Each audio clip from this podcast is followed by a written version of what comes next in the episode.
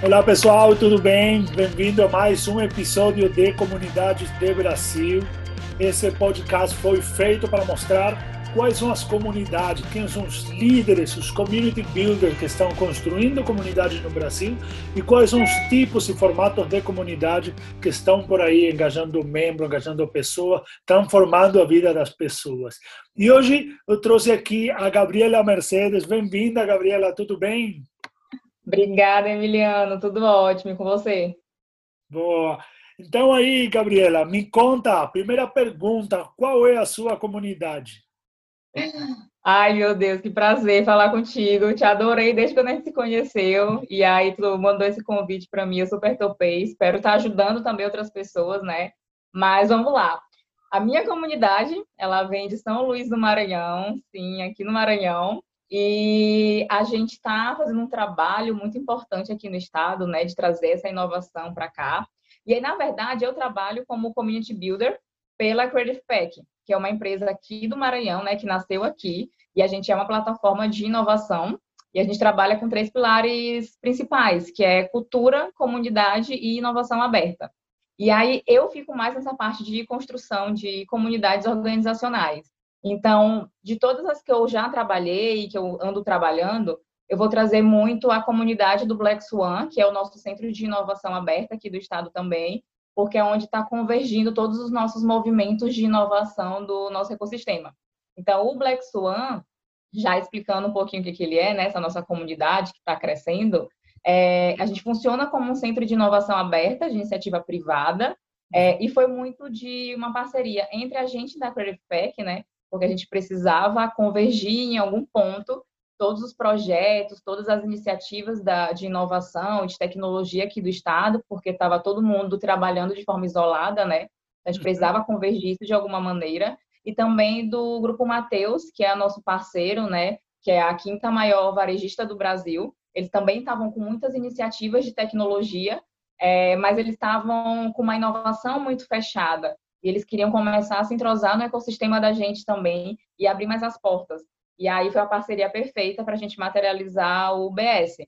E aí hoje a gente trabalha com startups, a gente trabalha com os squads do Grupo Mateus, que tem mais de 10 squads de tecnologia, é, criando soluções para o Grupo Mateus também, fora outras empresas também que mantêm o espaço, né? Então, a gente tem outras empresas também mantenedoras com seus squads lá, fora a comunidade externa como um todo, né? O ecossistema como um todo.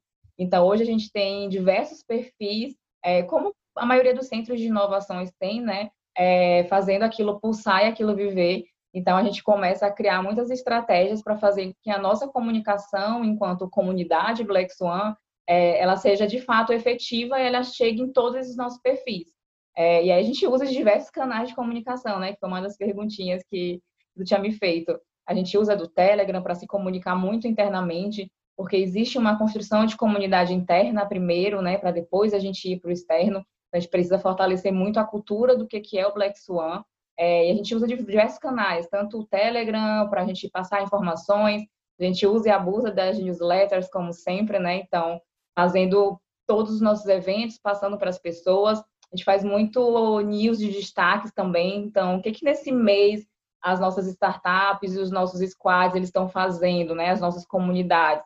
A gente faz newsletters também para trazer esses destaques. Uh, fora, a gente faz muito, inclusive, muita comunicação offline dentro do espaço.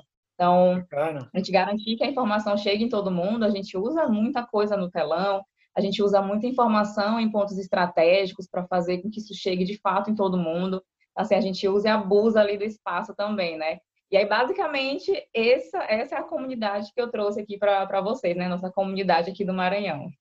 Que bacana, que bacana.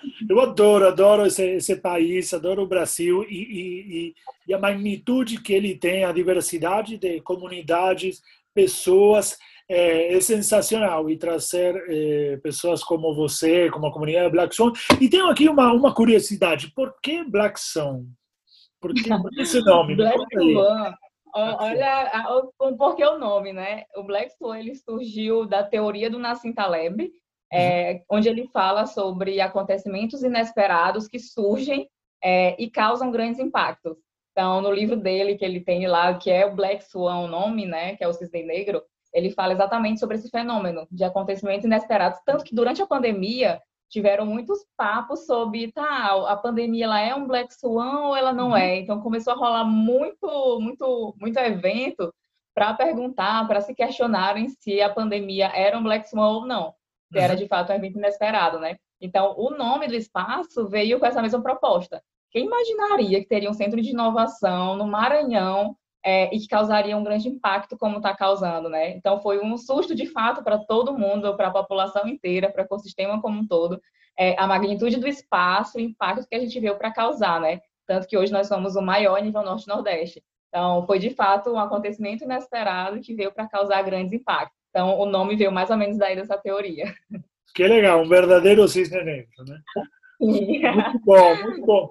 E na, na comunidade de vocês, aí, internamente, na comunidade da, da Creative Pack, na comunidade do Black Swan, é, com os empreendedores, com o Estado, qual é a ativação, qual é o hack, qual é aquela sacada que vocês começaram a fazer, engajaram a comunidade e aí não parou? Tipo, o que é aquilo que realmente engaja a comunidade de vocês?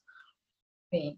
É, a gente passou, antes de falar do que, que, é, do que, que são esses hacks que a gente pegou, né, para dizer assim, tá, isso faz sentido para a gente porque se engaja, até muito mais do que eventos, né? A gente queria, tá, se é evento, por que, que é evento, né? A gente queria também estudar isso para entender, para não ficar sempre nessa pauta dos eventos. E aí a gente se questionou muito como é que a gente vai hackear, ah, na verdade, a cultura das startups, a cultura dos squads, porque todo mundo que chegava no BS já chegava com a sua cultura pré-estabelecida. As uhum. startups, elas já vinham com uma cultura definida. Os nossos squads do, do nosso sponsor, eles têm uma cultura deles lá também, fora as outras empresas, né? E grandes empresas que estão em transformação digital, que estão em inovação, outras que já estão em inovação há muito tempo. Então, assim, eram culturas completamente diferentes. Então, nossa, nossa, nossa pergunta era sempre assim: como é que eu vou hackear a cultura é, de cada uma das empresas ou de cada uma das startups para fazer com que isso convija para esse único ponto do, dos valores do BS, né? Porque uhum. a gente não quer só ter um espaço por ser um espaço, a gente é um espaço com valores, a gente é um espaço com regras também, né? Que é o que uma comunidade sempre coloca. E aí é, a gente começou a fazer esses hacks. E aí eu fiz, um, eu fiz muito mapeamento de perfil, né? Com, com todos os residentes, com toda a galera que estava lá. Então, a gente passava formulário para o pessoal, quais são os seus sonhos, quais são os seus medos, do que, que você gosta, quais suas expectativas de vida pessoal, profissional. E aí, com base nesse mapeamento que a gente fez com, com todos os perfis, com todas as empresas, é, a gente foi vendo o que mais saía, né? Para, de fato, saber o que, que a gente poderia estar tá atacando, né? Não ficar fazendo tantos eventos aleatórios e, e jogando para sorte.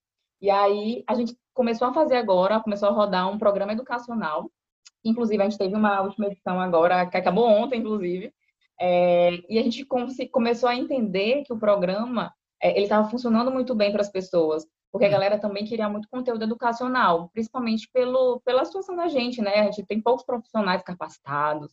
Uhum. Então, é, o programa educacional ele começou a se tornar um ritual e algo que de fato impactou e gerou muito valor para a galera do que um, meramente um evento tão rápido assim de, de, conexão. Então a conexão ela começou a ficar muito mais profunda e gerar muito mais valor para eles, porque trazia não só a conexão, mas o conhecimento na prática também, né? Então esse programa uhum. educacional que a gente tem hoje, que funciona é, durante uma semana, a gente coloca ele uhum. uma bimestral, né? Que ele acontece, a gente coloca ele uma semana inteira a gente abre inscrições, né? Então a gente coloca esse senso na galera de eu preciso me inscrever, porque não é assim tão aberto.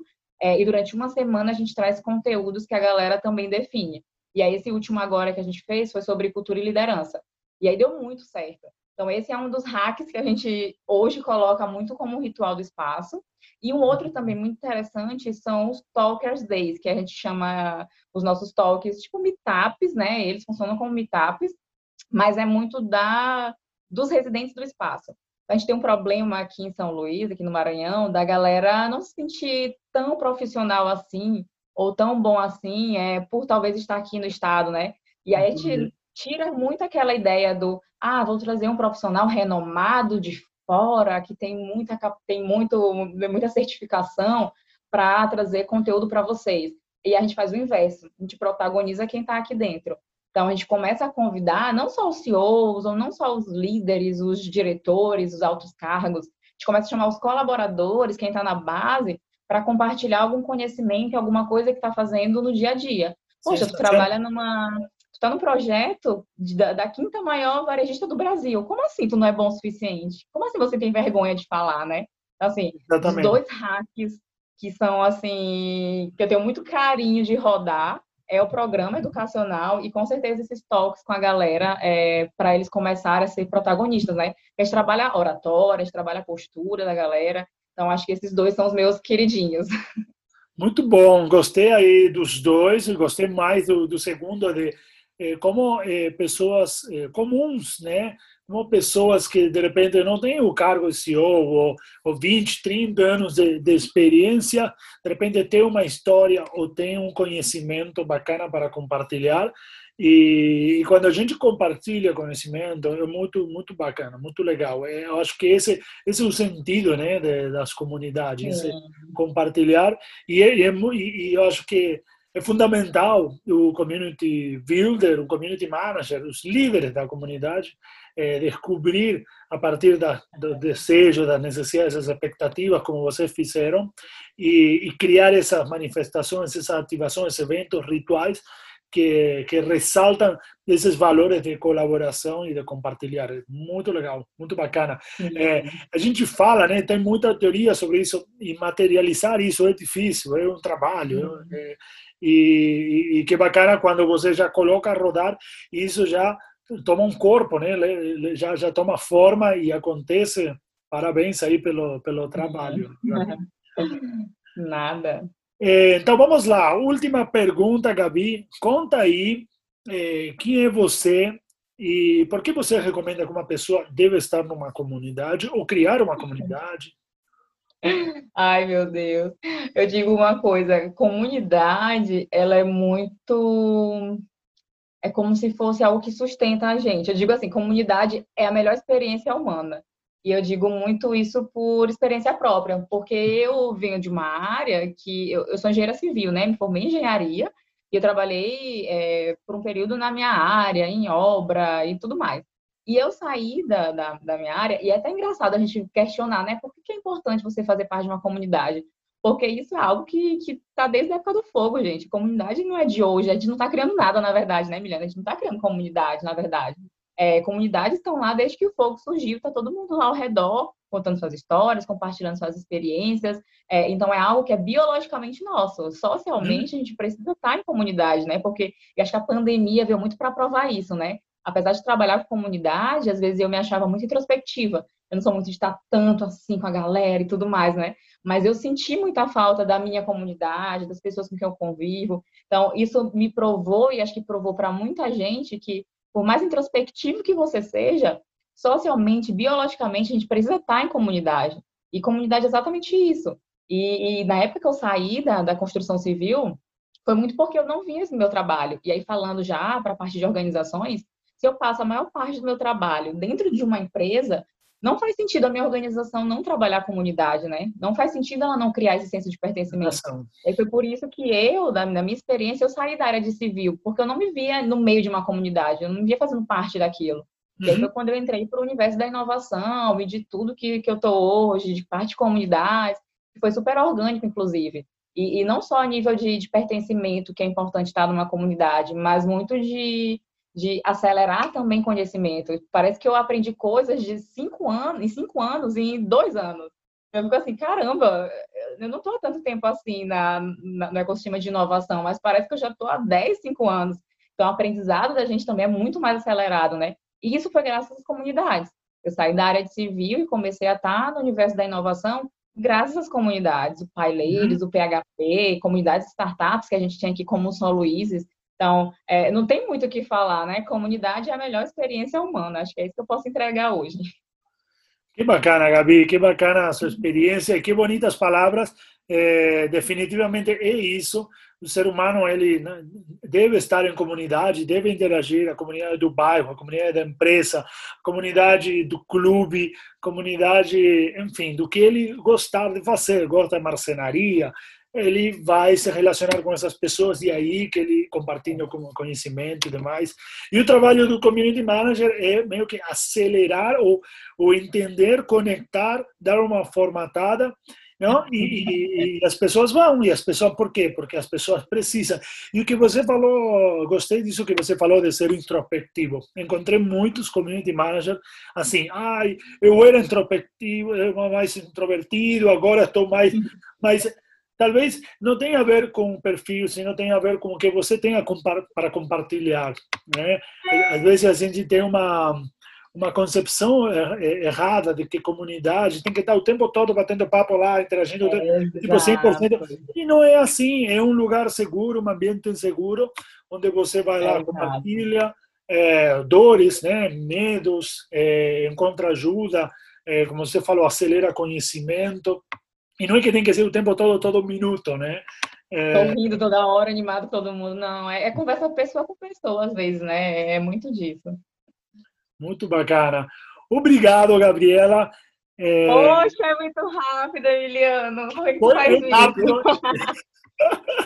Esse é o formato mesmo, mas quem sabe pode mudar no futuro. A ideia é a comunidade, conhecer pessoas, conhecer essa diversidade do Brasil mesmo. E obrigado de novo, Gabi. E... Te agradeço.